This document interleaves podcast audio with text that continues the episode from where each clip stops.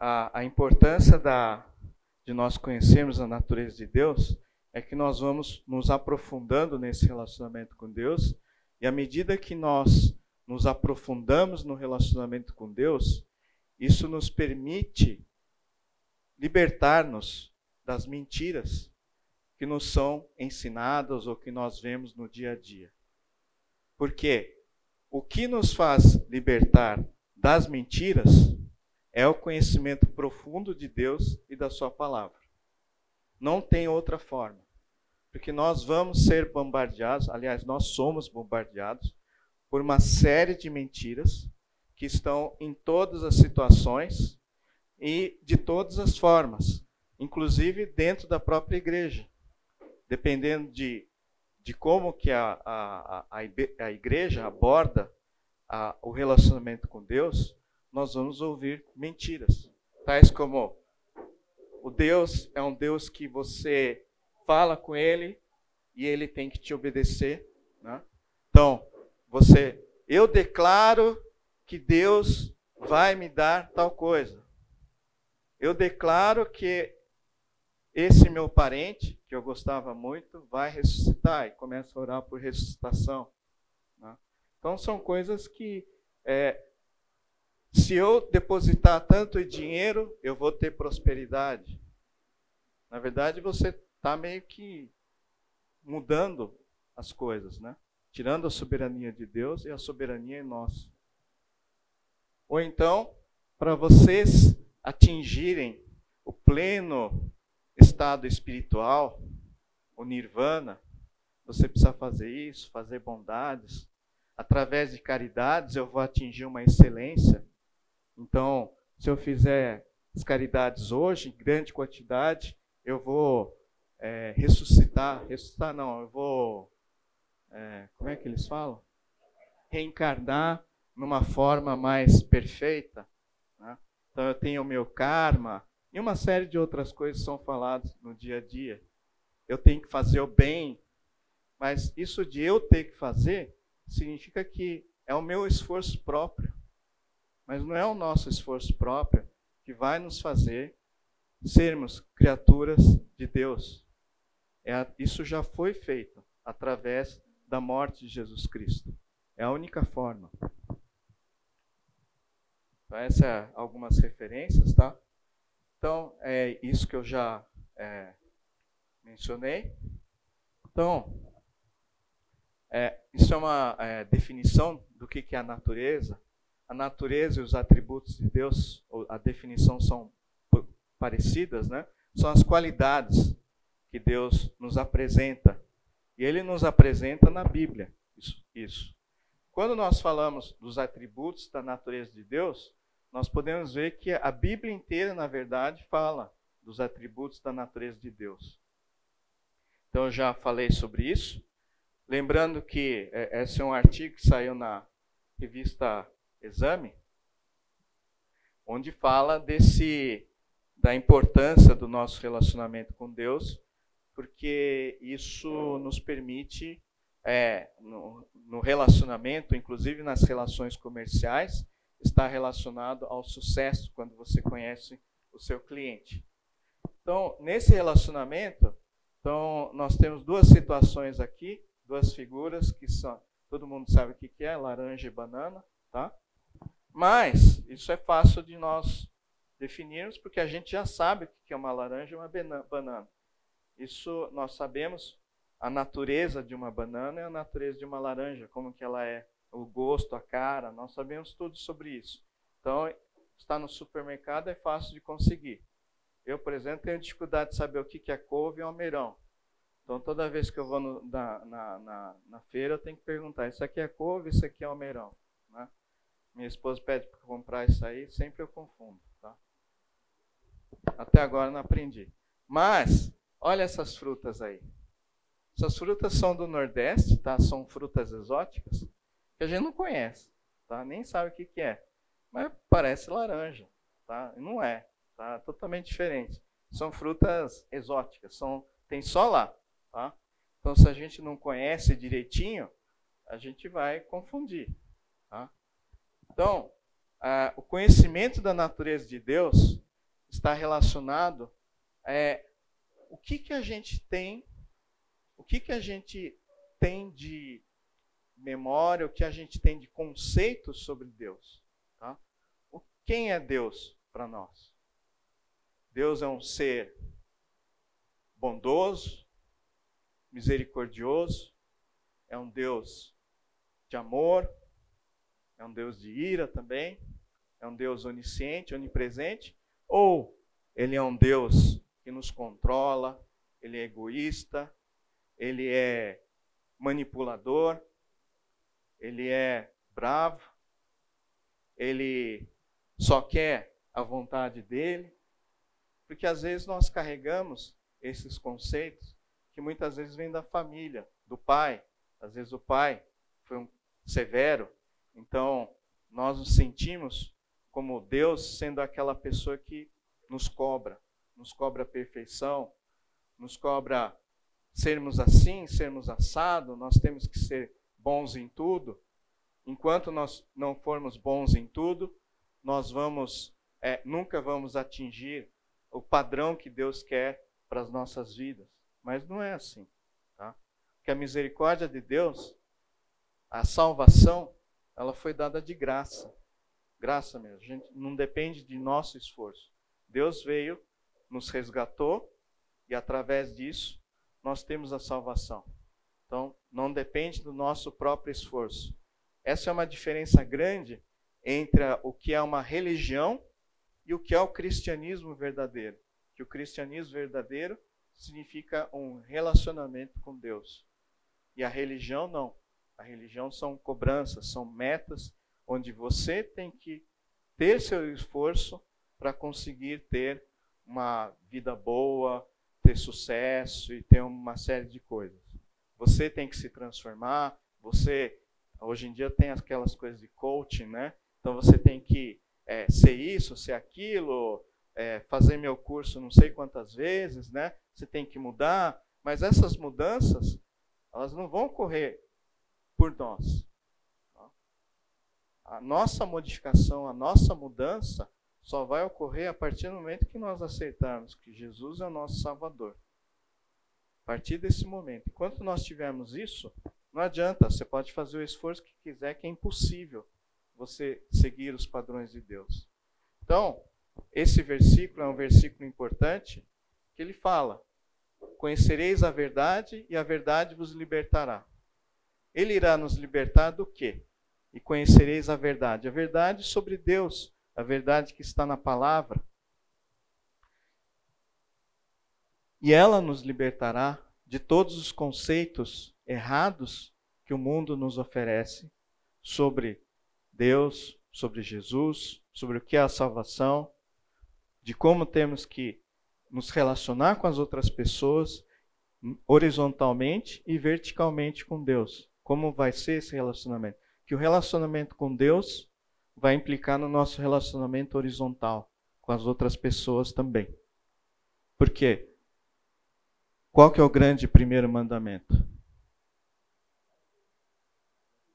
Amar a Deus acima de todas as coisas. E o segundo? Então, o primeiro está ligado ao segundo. Tá?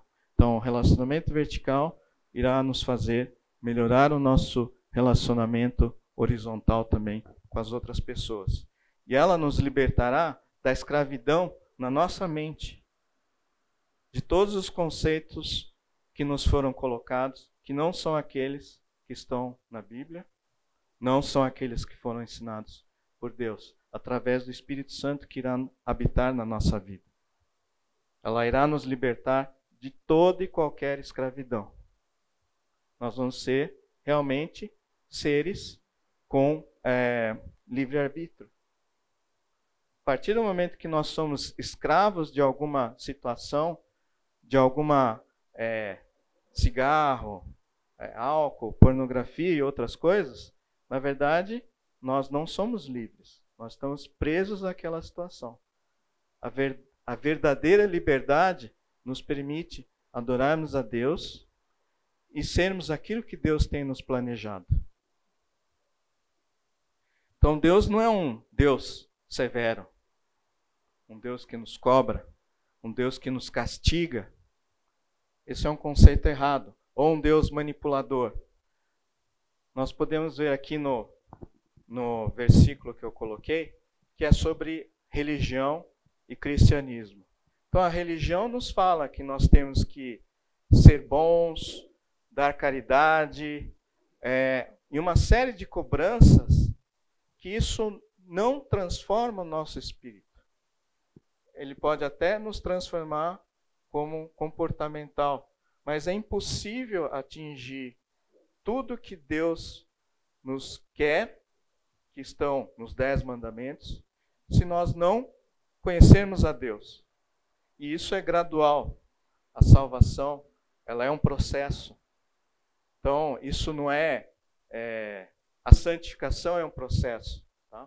Então, nós não, nós não vamos ser santos se nós não seguirmos aquilo que Deus tem planejado sobre as nossas vidas. E o cristianismo verdadeiro é, na verdade, um relacionamento com Deus. À medida que nós formos nos relacionando com Deus, nós vamos nos santificando, vamos nos libertando dessas situações que vão nos permitir atingir a plena santificação.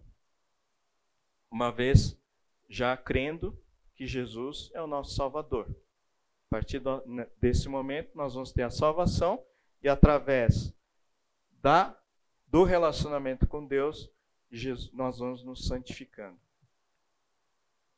Então, é, o relacionamento com Deus, Deus sempre relacionou nos, é, conosco.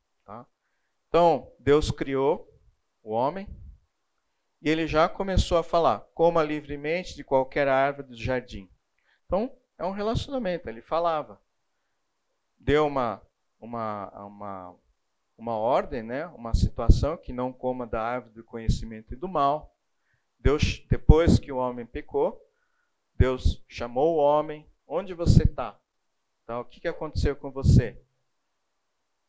E a partir do momento, houve o véu que nos separou de Deus, porque nós fomos é, nós somos seres pecadores. Como Deus, ele tem plena justiça e odeia o pecado, nós estamos afastados dele. Até que veio Jesus. Jesus veio e nos resgatou. Isso permitiu que o véu fosse rasgado.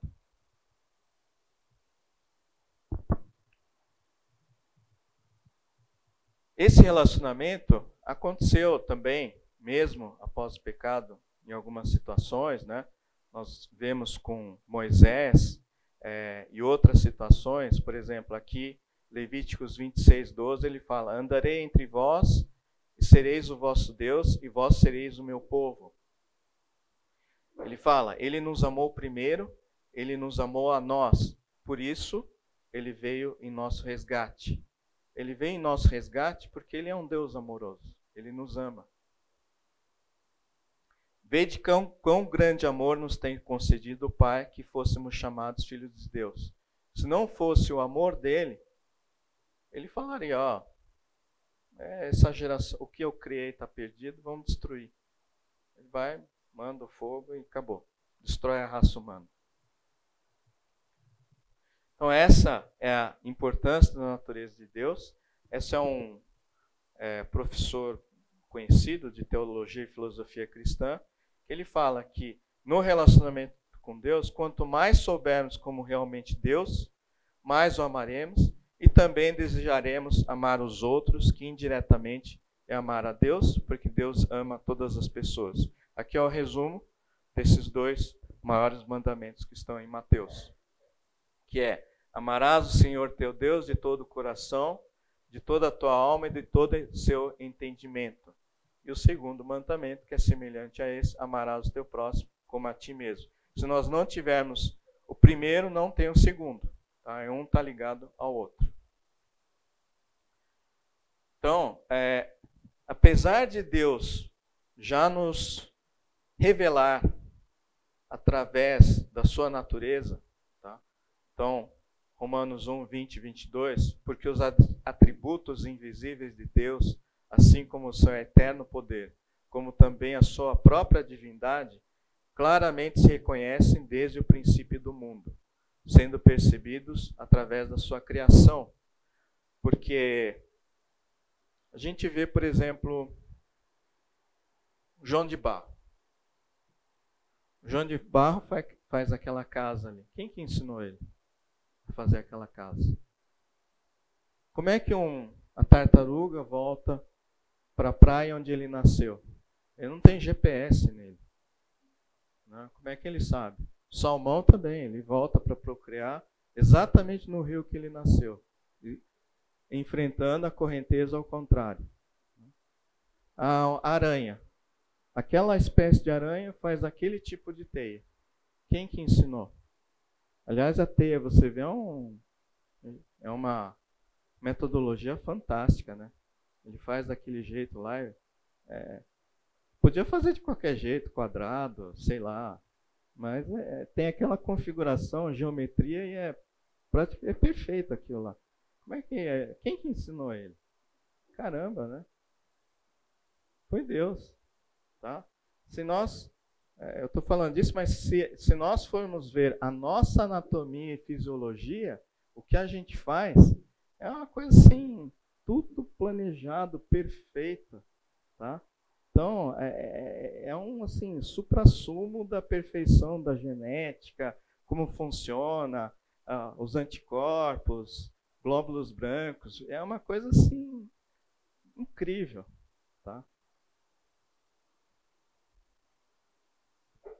Então, mesmo tendo todas as evidências, os fatos, a revelação por meio da criação, é, os homens não vão atrás de Deus. Porque nós somos pecadores.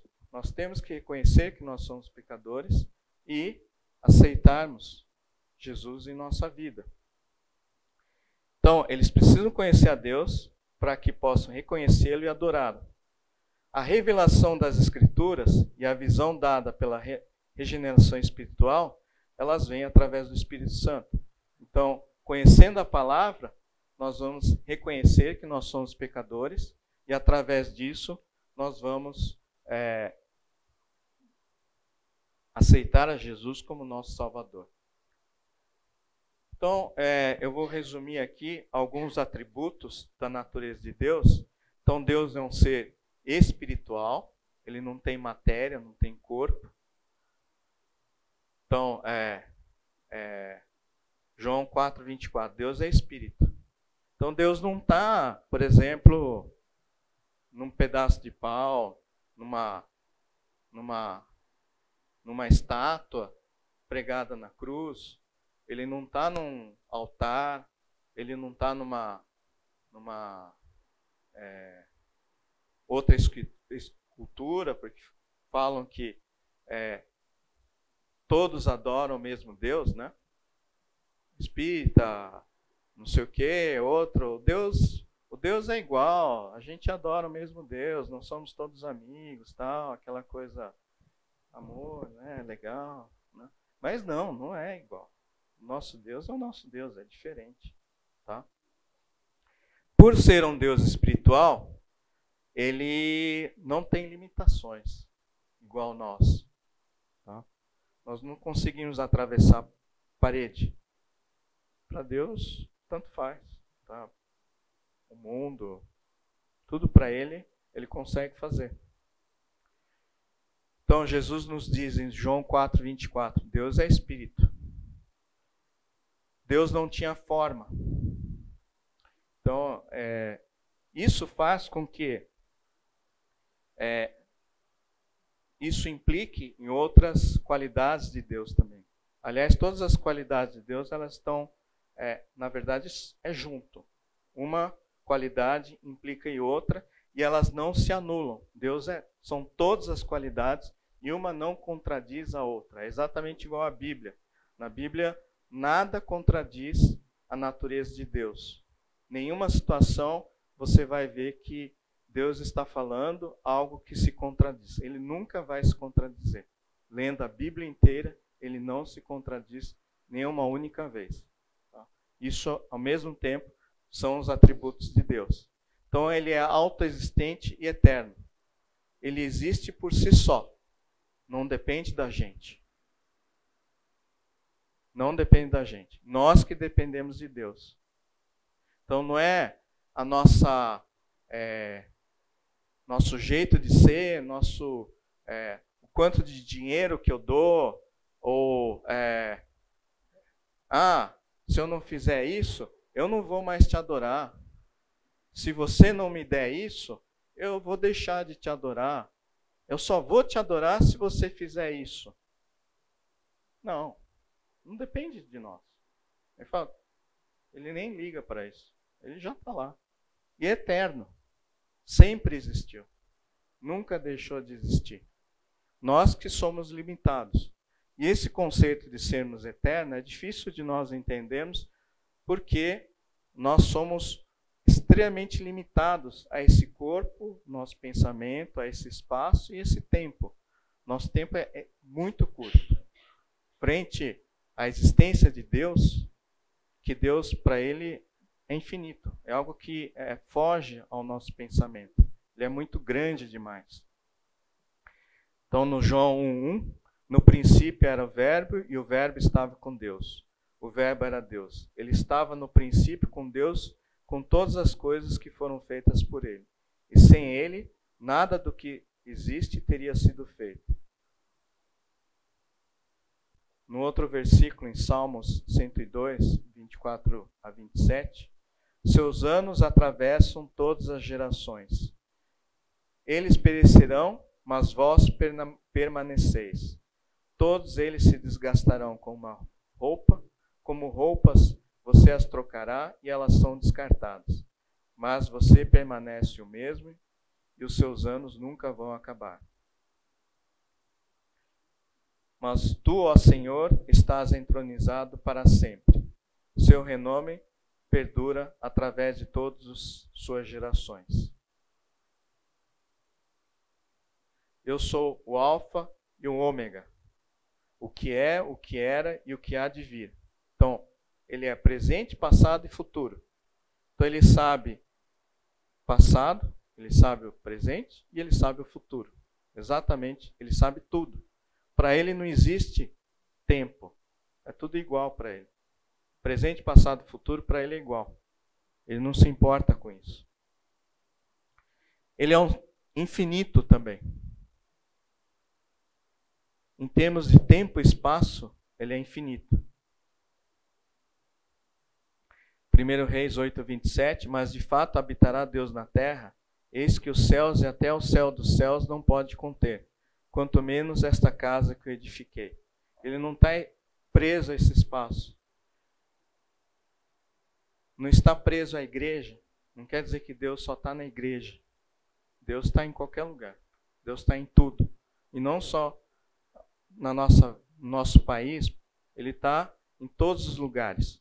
Ele não tem não está preso a nenhum tipo de espaço. Então, quando nós vemos o infinito do espaço, é algo que a gente não pode, não consegue imaginar o que, que é infinito. Deus não tem limites. Jeremias 23, 23, 24. Eu sou apenas um Deus próximo, declara o Senhor, e não um Deus distante. Porém, ele está em todos os lugares. Quem pode se esconder nos lugares secretos para que eu não possa vê-lo? Não enche o céu e a terra?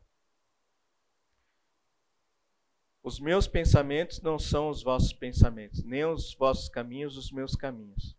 Assim como os céus são mais altos que a terra, assim são meus caminhos mais altos que os vossos caminhos, e os meus pensamentos mais altos que os vossos pensamentos.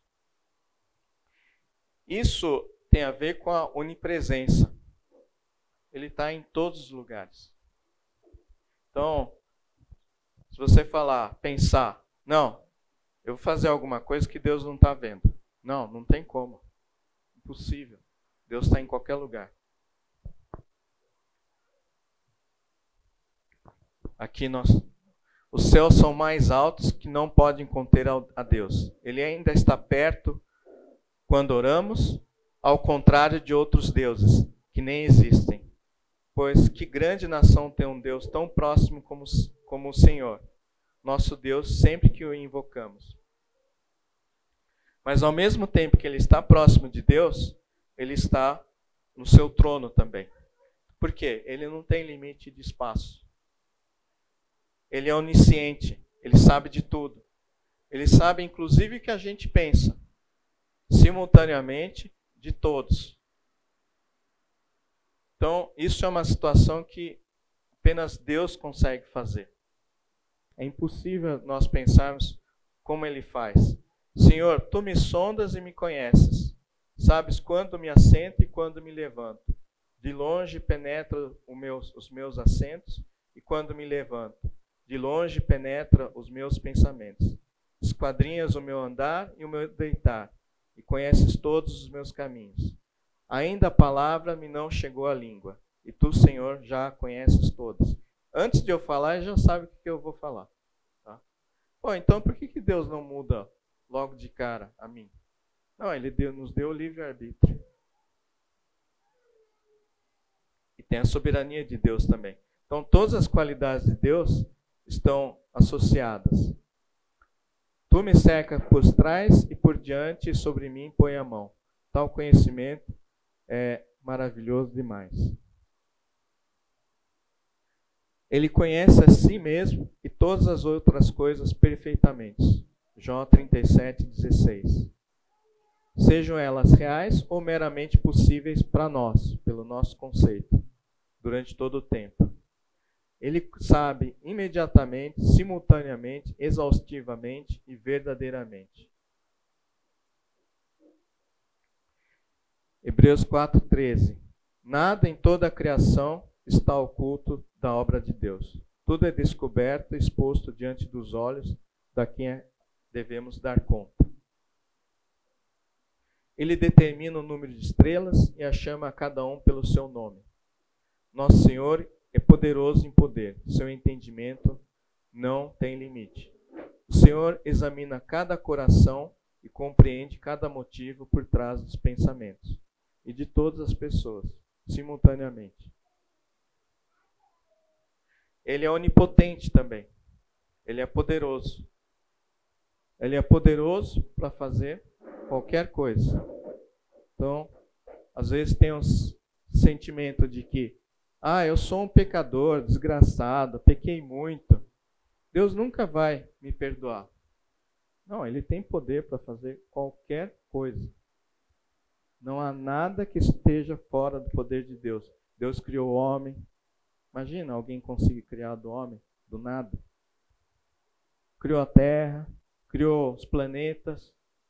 Então, o poder dele, o único ser que cria é Deus. O homem fala: Não, eu criei isso aqui, eu que fiz isso. Não, você transformou as coisas. Mas a criação mesmo, só Deus que cria do nada. Ele junta átomos, moléculas e cria algo do nada.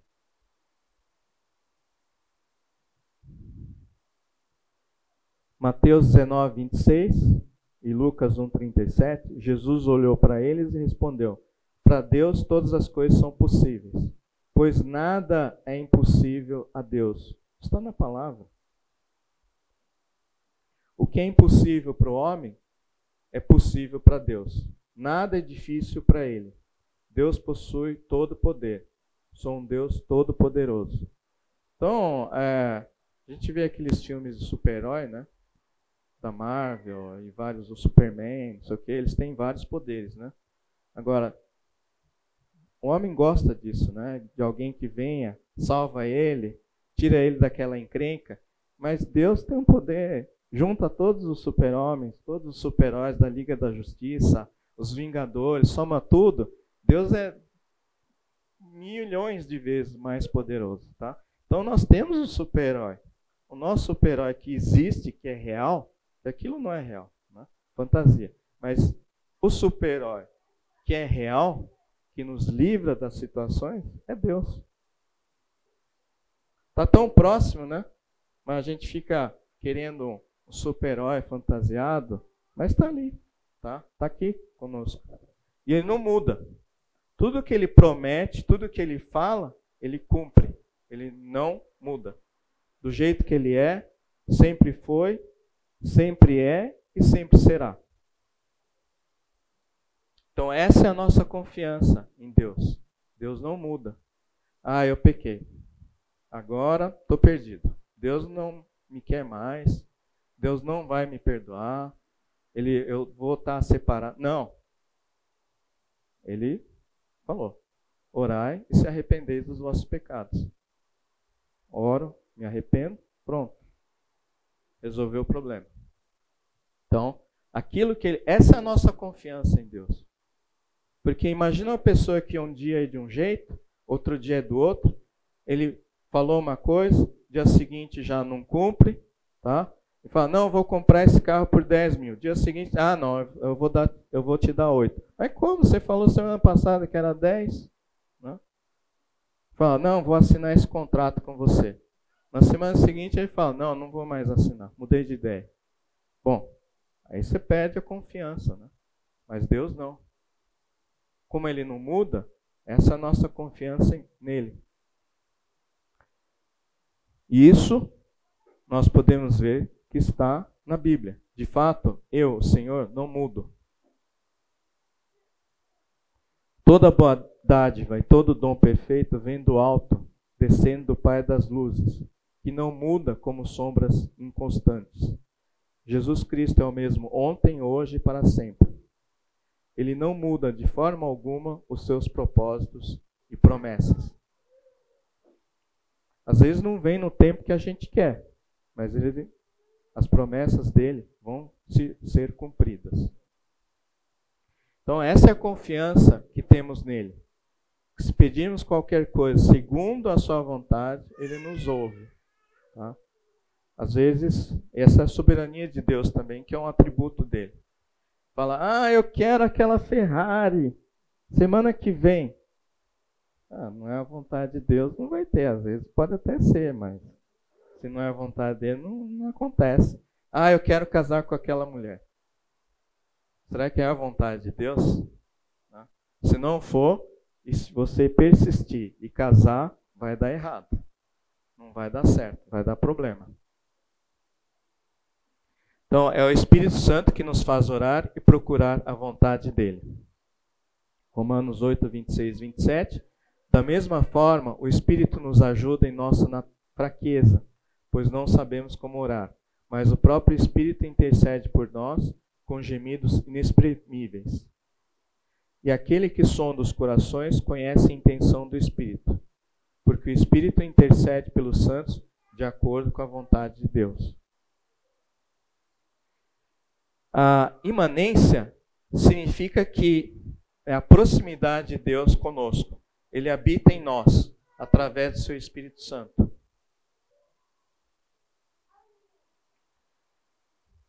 Pois todas as coisas foram criadas por ele, e tudo por meio dele e para ele. Glória para sempre. Amém.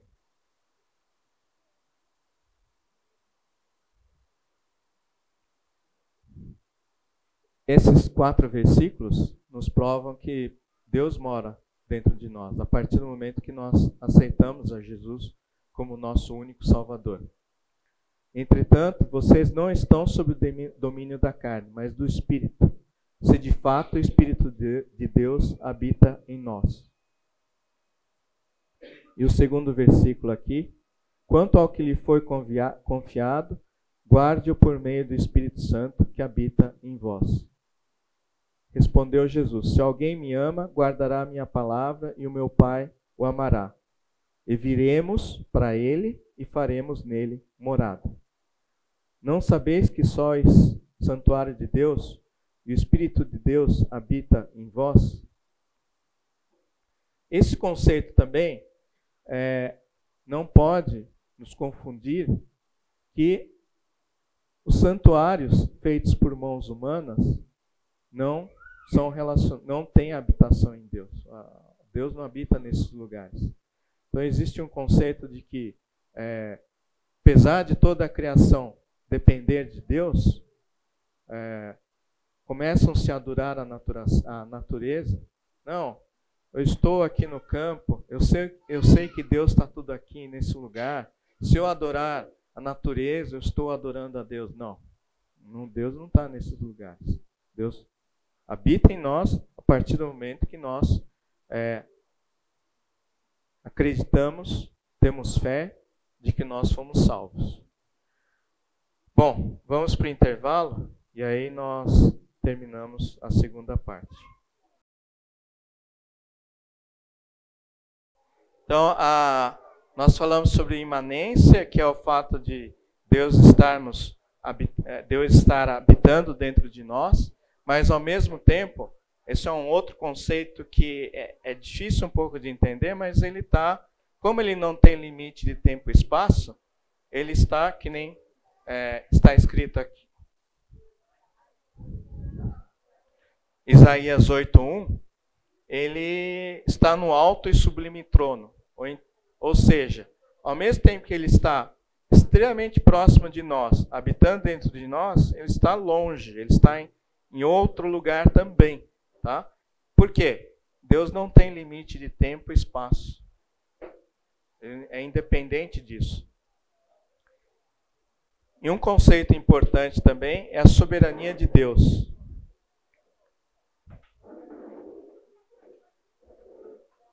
A soberania de Deus é consoladora para todos nós, porque Deus está no controle das nossas vidas até as mínimas coisas.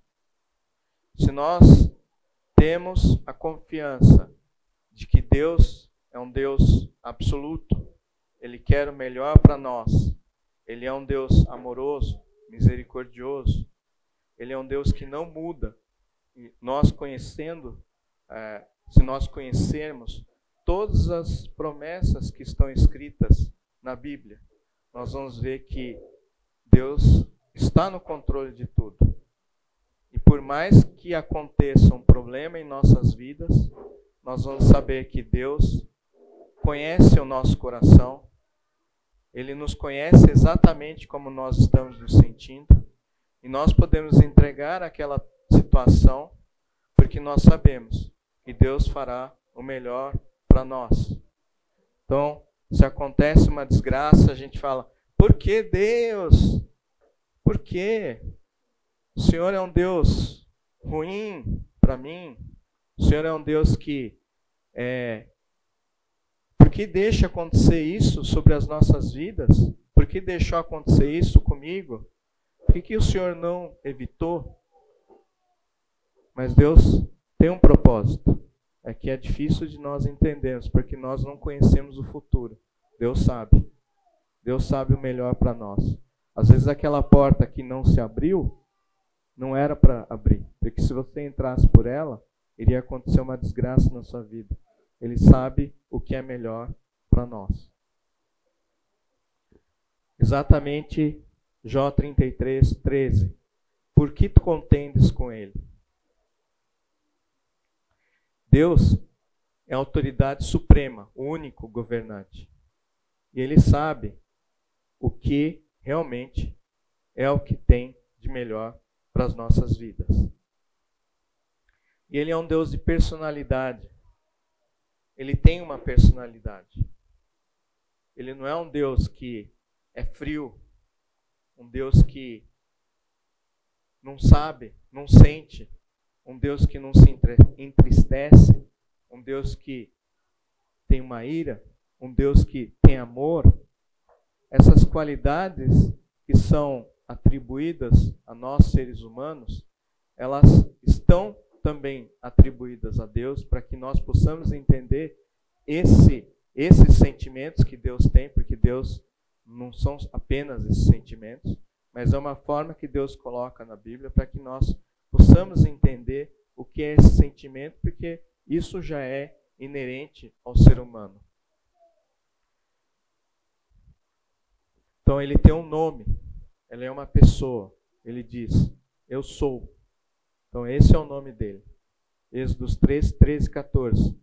Moisés pediu a Deus o seu nome e Deus respondeu: Eu sou. Então, eles têm a características psicológicas de personalidade. Ele tem intelecto, ele tem a maneira pessoal, ele fala, ele vê, ele se entristece, se irrita, ele é compassivo, e uma série de situações que é, são escritas ao longo da Bíblia. Ele é um Deus único. Só Ele é Deus. Não adianta falar, ah, na minha religião tem um Deus, ah, o Deus é de amor também, é o mesmo Deus que o seu, nós podemos nos relacionar. Não, Deus é diferente. Deus, Deus, Deus só tem um, tá? Não tem outros deuses. Para nós, porém, há um único Deus e Pai. Só tem Ele. Eu sou o primeiro, eu sou o último. E além de mim, não há Deus. Há outro Deus além de mim? Não, não há outra rocha que eu conheça. Isso é muito comum falar. Então tem aquelas coisas de judaísmo, cristianismo, mistura com é, islamismo. Então, a, a banda YouTube, né? Então coloca, ah, todos nós adoramos o mesmo Deus, aí coloca o símbolo do, do, do, judaísmo, do cristianismo e do islamismo. Não, não, não é, é tudo, tudo separado, tudo, totalmente diferente do islamismo. O Deus é outro. Só existe um Deus único e verdadeiro próprio Espiritismo fala de Deus, fala de Jesus, mas é totalmente diferente. Só existe um único Deus e verdadeiro, porque ele mesmo afirmou. Entretanto, nem todo mundo o reconhece. Ele é triuno. Então, também disse Deus, em Gênesis 1, 26, é, o Deus escrito é, na linguagem original, ele está relacionado à palavra Elohim. Elohim é plural. Então, por isso que é, Gênesis 1, 26, ele não coloca na primeira pessoa. Então, ele coloca: façamos o homem a nossa imagem, conforme a nossa semelhança. Ele não coloca: faça o homem a nossa a imagem, conforme a minha semelhança. Por quê? Ele é três. Romanos 8, 9 a 11. Aqui mostra nessas três é, destaques, ele fala do Espírito de Deus, fala de Cristo e aquele que ressuscitou a Cristo. Então é Deus, Espírito Santo e Jesus. João 14, 16, 25 e 26. E eu, Cristo, rogarei ao Pai, Deus, que Ele nos dará, vos dará outro consolador, que é o Espírito Santo isto vos tenho dito, eu, Jesus, estando ainda convosco, mais o Consolador, Espírito Santo, a quem o Pai enviará, que é Deus. Então ele é triuno. Então, é, toda religião que não reconhece que Deus é triuno, não é o mesmo Deus. Deus é triuno. Falar que o meu Deus que tem é, Existem algumas é, versões de Deus, Jesus, mas é, são diferentes, porque o Deus deles não é triuno. Deus é santo. Então, Isaías 6:3. Santo, santo, santo é o Senhor, todo-poderoso. Toda a terra está cheia da sua glória. Pois é o que diz o alto e elevado, aquele que vive para sempre cujo nome é santo. Porque eu sou Deus e não o homem, santo entre vós. O Senhor é justo em todos os seus caminhos e santo em todas as suas obras.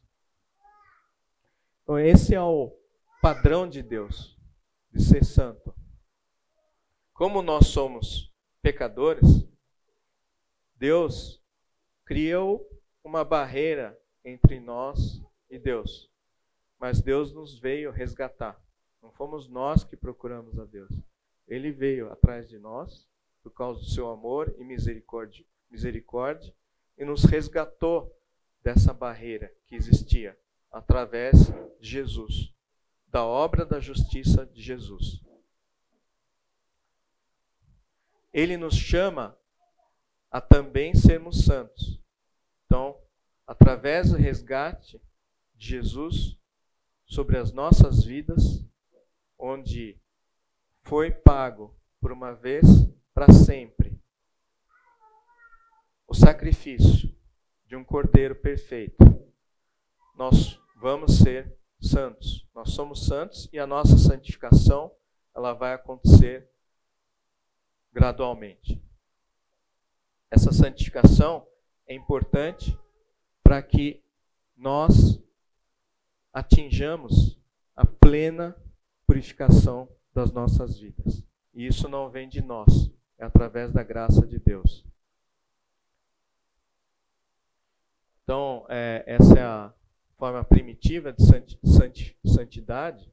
Então, esse é o padrão de Deus de, santi, de santidade que não permitia que nós estivéssemos num relacionamento pleno com Deus, ou quem não crê em Jesus Cristo como seu Salvador, não pode ter esse relacionamento pleno com Deus, porque Deus não se contradiz.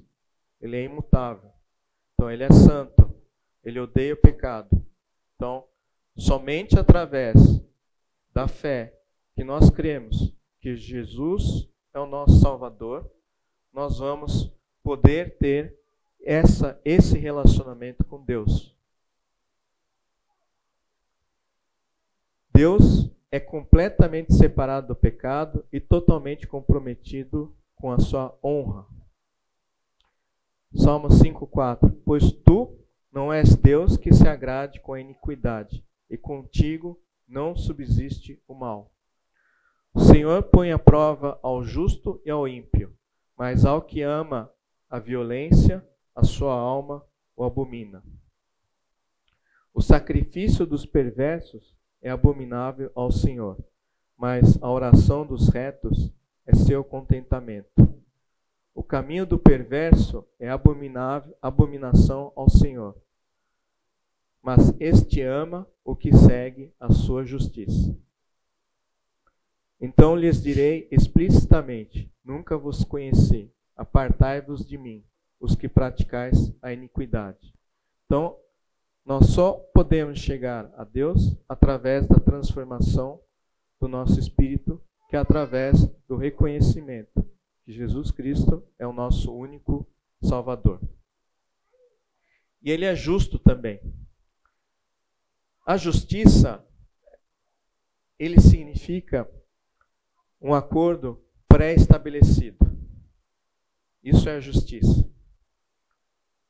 Então, assim é a justiça é, legal né, dos tribunais, que a justiça são coisas pré-estabelecidas, são acordos pré-estabelecidos.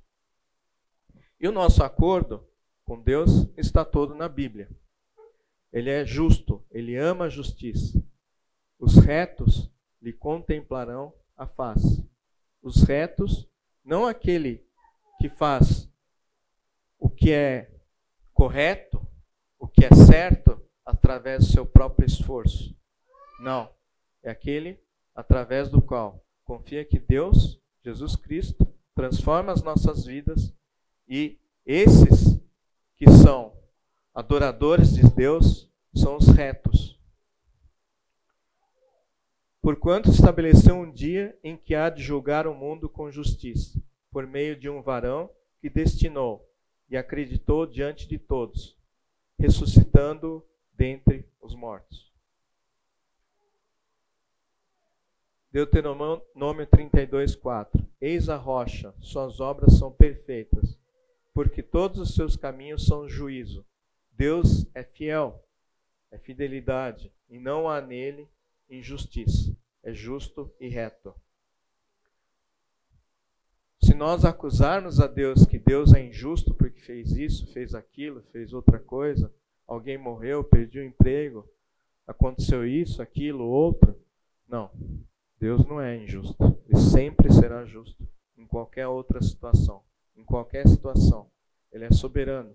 Então, a, a justiça de Deus está ligada à soberania, onipresença, onisciência, onipotência, a infinitude, a ser espírito e todas as suas características.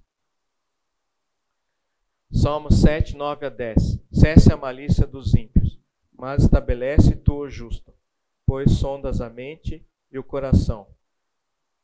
Ó justo Deus, Deus é o meu escudo, ele salva os retos de coração. Deus é justo juiz. Deus que sente indignação todos os dias que seriam contra os ímpios. Jeremias 9, 23, 26. Deus se deleita em justiça. Isaías 53, 4 a 12, aqui mais no final. Quanto dera ele a sua alma como oferta pelo pecado, ele verá o fruto penoso do trabalho da sua alma e ficará satisfeito. O meu servo, o justo, com o seu conhecimento, justificará a muitos, porque as iniquidades deles levará sobre si. Levou sobre si o pecado de muitos, e pelos transgressores intercedeu. E a justiça de Deus, ela é tamanha que, através da justiça de Deus, o que era impossível nós nos aproximarmos dele por causa do nosso pecado, a justiça dele, através da morte de Cristo, nós fomos justificados perante a ele. Então, é o que coloca aqui em Romanos 3, 26. Foi a justiça de Deus que fez necessário Cristo morrer para que os homens pudessem ser salvos. A justiça de Deus torna impossível Deus deixar que o pecado passe impune, porque ele é santo. A morte de Cristo tornou possível que ele fosse justo e, contudo, justificador de pecadores crentes. E isso tem a ver com a graça e a misericórdia e o amor de Deus.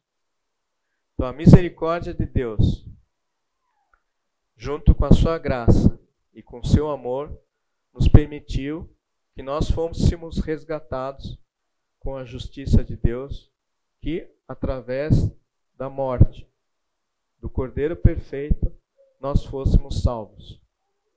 Ele restabeleceu novamente esse relacionamento direto com Deus. Assim é grande a sua misericórdia para com os que temem, mas a misericórdia do Senhor é de eternidade a eternidade sobre os que o temem, e a sua justiça sobre os filhos de Deus. O Senhor é cheio de compaixão e misericórdia.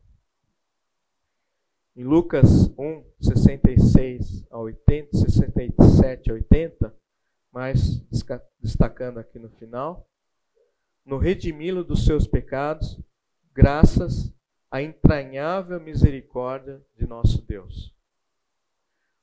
E também, ele é um Deus gracioso. O que significa graça? É um favor imerecido de Deus. É de graça. Não depende de nós. Deus quis oferecer isso. Não depende absolutamente do nosso esforço. Nós podemos nos esforçar ao máximo que, se nós não crermos que Jesus é o nosso Salvador, não adianta.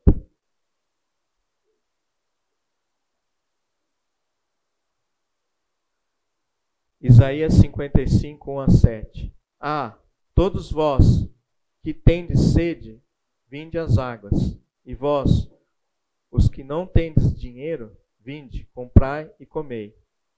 Sim, vinde e comprai, sem dinheiro e sem preço, vinho e leite.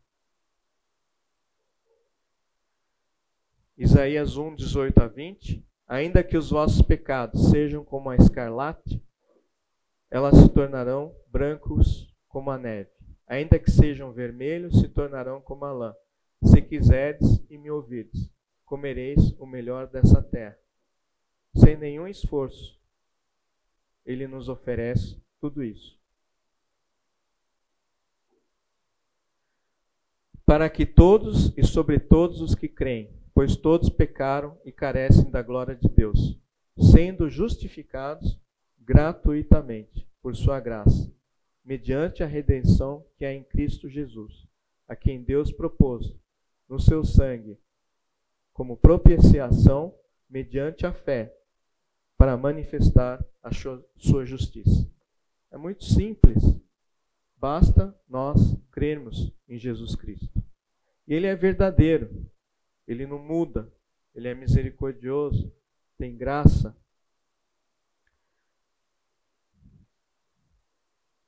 Tudo que provém dele é necessariamente verdadeiro, infalível e absolutamente que é confiável.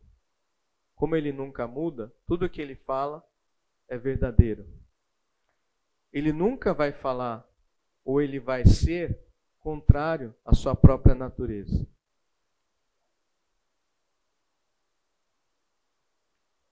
Israel não mente nem muda de opinião. Podemos contar com ele para fazer o que é certo e podemos depender do que ele nos disse em sua palavra. Deus não é homem para que minta. Tendo ele prometido, não o fará, ou tendo falado, não o cumprirá? Porque ele não pode mentir o que prometeu antes dos tempos eternos. Ele é um Deus fiel também. A minha fidelidade e o meu amor o acompanharão, e pelo seu nome aumentará seu poder. Deus não irá nos abandonar. Às vezes, é, você pode pensar: eu pequei, Deus vai me abandonar agora. Não vai. Está escrito na palavra que Ele não vai nos abandonar. Porque se confessarmos os nossos pecados, Ele é fiel e justo para perdoar os nossos pecados e nos purificar de toda injustiça. Se somos infiéis, Ele permanece fiel pois não pode negar-se a si mesmo. Então, se nós formos infiéis com Ele, e se nós voltarmos a Ele, Ele não vai nos abandonar, porque Ele não se contradiz com aquilo que está na palavra, com a sua natureza. Ele sempre será fiel. Fiel e justo, misericordioso, amoroso, através da sua graça. Ele é justo pela justificação dos nossos pecados através da morte de Jesus Cristo. Êxodos 32, 33. Então disse o Senhor a Moisés: Riscarei do meu livro todo aquele que pecar contra mim, pois o salário do pecado é a morte, mas o dom gratuito de Deus é a vida eterna em Cristo Jesus, nosso Senhor.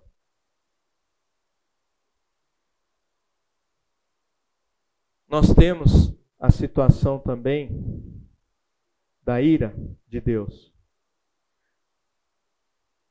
A ira de Deus vem através da idolatria e depravação dos homens. A ira de Deus se, se revela do céu contra toda impiedade e pervenção dos homens que detêm a verdade pela sua injustiça. Fazei, pois, morrer a vossa natureza terrena, prostituição, impureza, paixão, lascívia, desejo maligno e avareza, que é idolatria. Por estas coisas é que vem a ira de Deus sobre os filhos da desobediência. Ou seja, Deus cumpre com sua ira também. Mas se nós não adorarmos a Deus e não crermos que Jesus é o nosso único Salvador, Deus pode vir com a sua ira sim. Mas se nós crermos verdadeiramente que Deus é nosso Cristo é nosso Salvador e adorarmos a Deus de coração e mente e alma, isso não irá ocorrer sobre as nossas vidas. Pois nós temos o amor de Deus. No amor não existe medo. Nós não precisamos ter medo de Deus.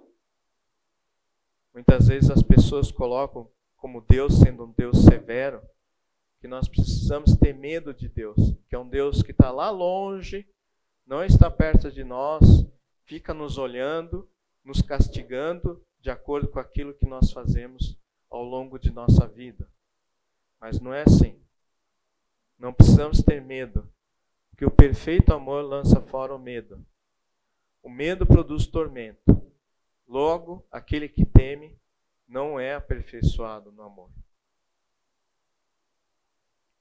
Porque o amor de Deus é um amor incondicional, que é um amor ágape. O amor de Deus é derramado no coração dos cristãos genuínos. Romanos 5:5. Que é através da sua graça. A maior manifestação do amor de Deus foi amar Jesus, seu filho, para morrer pelos pecadores.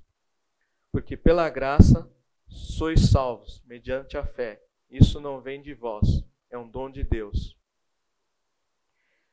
Mas Deus não é apenas amor.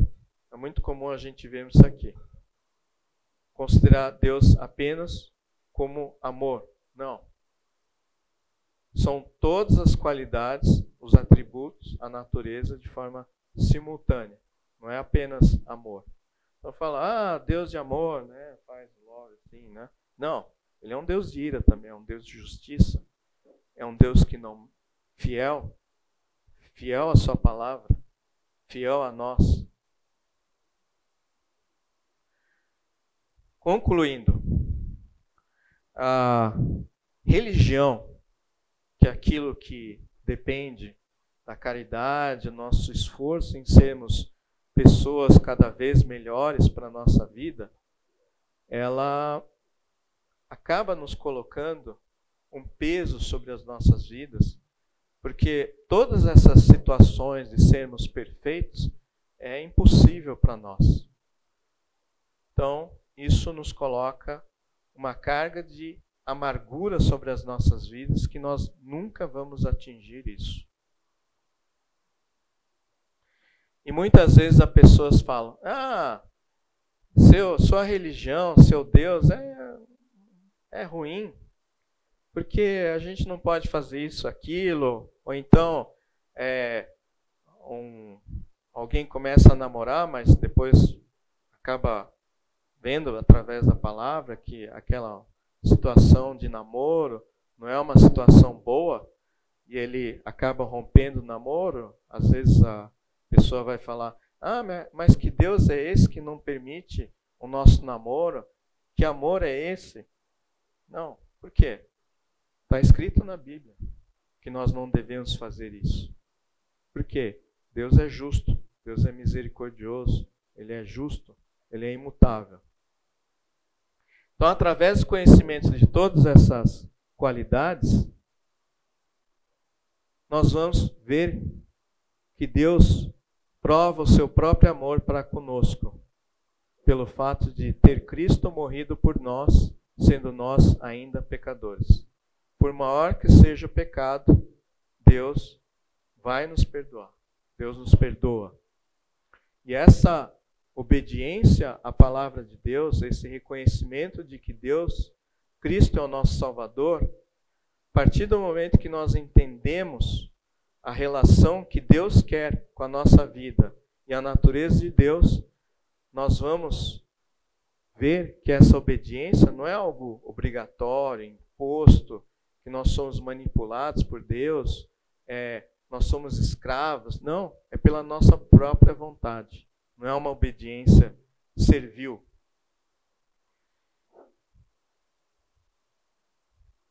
Isso nos ajuda, isso nos faz com que realmente nós combatemos as mentiras que nós ouvimos. Por quê?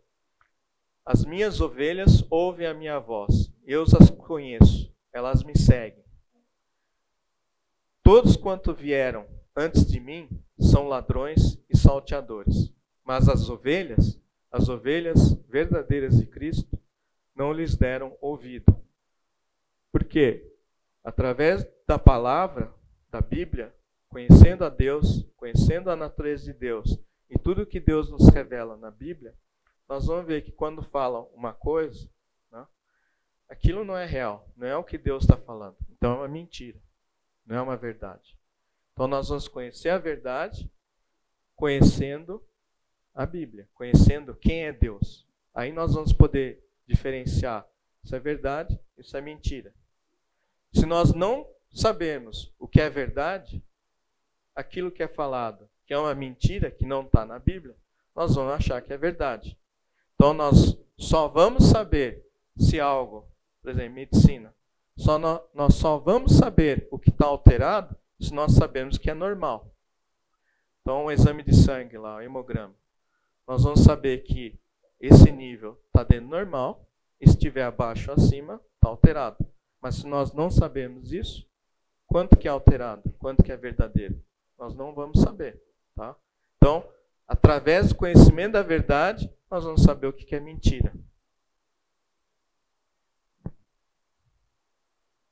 Tende-vos dito isto, para que em mim tenhais paz. No mundo tereis aflições, mas tende bom ânimo. Eu venci o mundo. O ladrão não vem senão a roubar, matar e destruir. Eu vim para que tenham vida e tenham vida em abundância. Eu sou o bom pastor. O bom pastor dá a sua vida pelas ovelhas. Mas o mercenário, que não é pastor, de quem não são as ovelhas, vê vir o lobo e deixa as ovelhas e foge. O lobo as arrebata e dispersa. Ora, o mercenário foge porque é mercenário e não tem cuidado das ovelhas. Isso a gente vê nas religiões. As religiões são assim. Eles não podem crer, pois o Deus desse mundo conservou a mente deles na escuridão. Ele não os deixa ver a luz que brilha sobre eles, a luz que vem da boa notícia a respeito da glória de, de Cristo, o qual nos mostra como Deus realmente é. Por quê? O príncipe desse mundo, como a Bíblia coloca, é Satanás, é o diabo, junto com seus demônios. Então, várias, ele, é, ele domina várias coisas, porque diabo é um ser espiritual também, é muito mais forte que nós. Ele é espírito também. Ele domina em várias áreas: comunicação, visão, música, tudo aquilo que Deus criou, ele imita e coloca a favor dele, para que nós nos desviemos do verdadeiro, é, da verdadeira adoração, que é a adoração a Deus.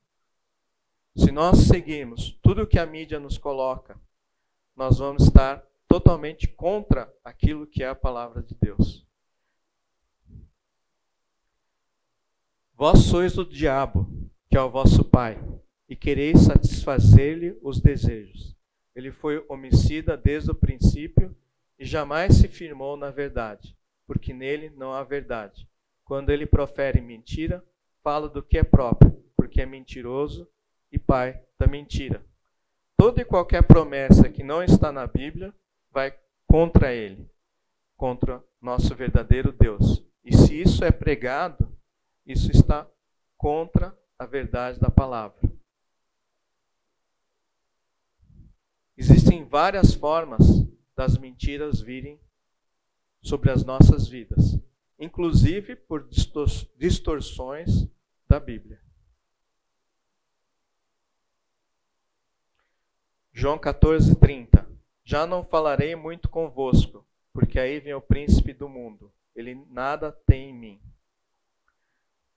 Efésios 2, 2. Nos quais andaste outrora, segundo o curso desse mundo, segundo o príncipe da potestade do ar, do espírito que agrada, que agora atua nos filhos da desobediência. Então, é muito comum, através das fofocas, né? que é essa transmissão oral de um para o outro, é, colocarem que Deus é de um jeito, Deus é de outro. Se você fizer isso ou fizer aquilo, você pode estar agradando a Deus. Ah, venha na minha igreja, porque ali na minha igreja você vai ver Deus atuando sobre nós. A gente vai sentir assim no nirvana, nós vamos estar naquela situação assim que nós vamos ver a Deus em carne e osso. Não está na Bíblia isso. Isso vai contra. Então é o falso pastor. pode ser o lobo. Então, Deus deste mundo, onde a Bíblia é colocada, Satanás é a maior influência em relação a ideais, opiniões, metas, desejos e pontos de vista da maioria das pessoas. Ou então colocar, bom, é, não existe sexo, gênero. Né? Você pode ter 20 mil gêneros. Não. Onde está escrito isso? Tem dois. Deus criou o homem e a mulher. Inclusive, ele condena é, em Levíticos, em Deuteronômio, o homem que se veste de mulher para ficar com homem e condena o homossexualismo. Isso está escrito na Bíblia. E o mundo quer nos acreditar o contrário. Sua influência, filosofias, educação, comércios mundiais, pensamentos, ideias, ele, ele atua no campo da mente. Então ele cria inúmeras religiões para que as pessoas se desviem da verdadeira fonte de adoração a Deus, do único Deus. E no, através de inúmeras mentiras e enganos.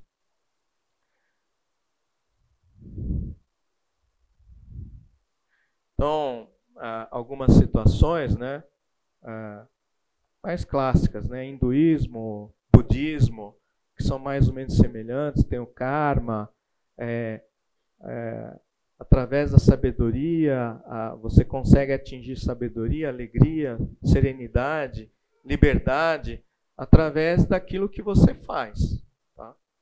através do seu esforço próprio. Mesma coisa, a, a, a espiritismo, né? que a lei de causa e efeito. Se você fizer o bem, você vai ser é... como é que é quando nasce de novo? Reencarnação. Você vai se reencarnar, reencarnar, reencarnar. Aí fala: "Não. Próxima vida eu vou ser um cara perfeito, porque o que eu estou passando de dificuldade nessa vida, né? então não, não existe isso. A vida aqui é uma só. Né? Aí a nossa preparação para a posteridade vai depender se nós cremos no Espírito Santo, em Jesus ou não. Acabou. Então, é, também é colocado na Bíblia. Antes de tudo, saibam que nos últimos dias surgirão escarnecedores, zombando e seguindo suas próprias paixões. Eles dirão: O que houve com a promessa da sua vinda? Desde que os antepassados morreram, tudo continua como desde o princípio da criação. Não se esqueçam disso, amados. Para o Senhor, um dia é como mil anos, e mil anos como um dia. O Senhor não demora em cumprir sua promessa, como julga alguns. Ao contrário, ele é paciente com vocês, não querendo que ninguém pereça, mas que todos cheguem ao arrependimento. Então, é, pode falar: cadê seu Deus? Quando que Jesus. Ah, você falou que está escrito que Jesus vai voltar? Quando. Ah, tá aí, ó. Passou um monte de tempo, não voltou.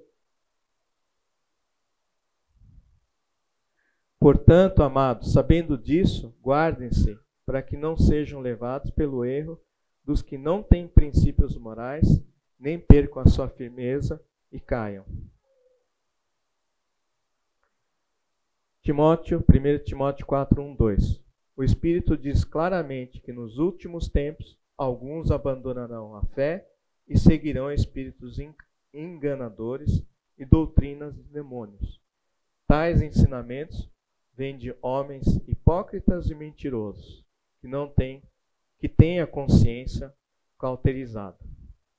E Judas 1, 17, 19.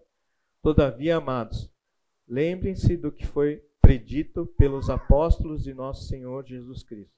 Eles diziam a vocês: nos últimos tempos haverá zombadores que seguirão seus próprios desejos ímpios.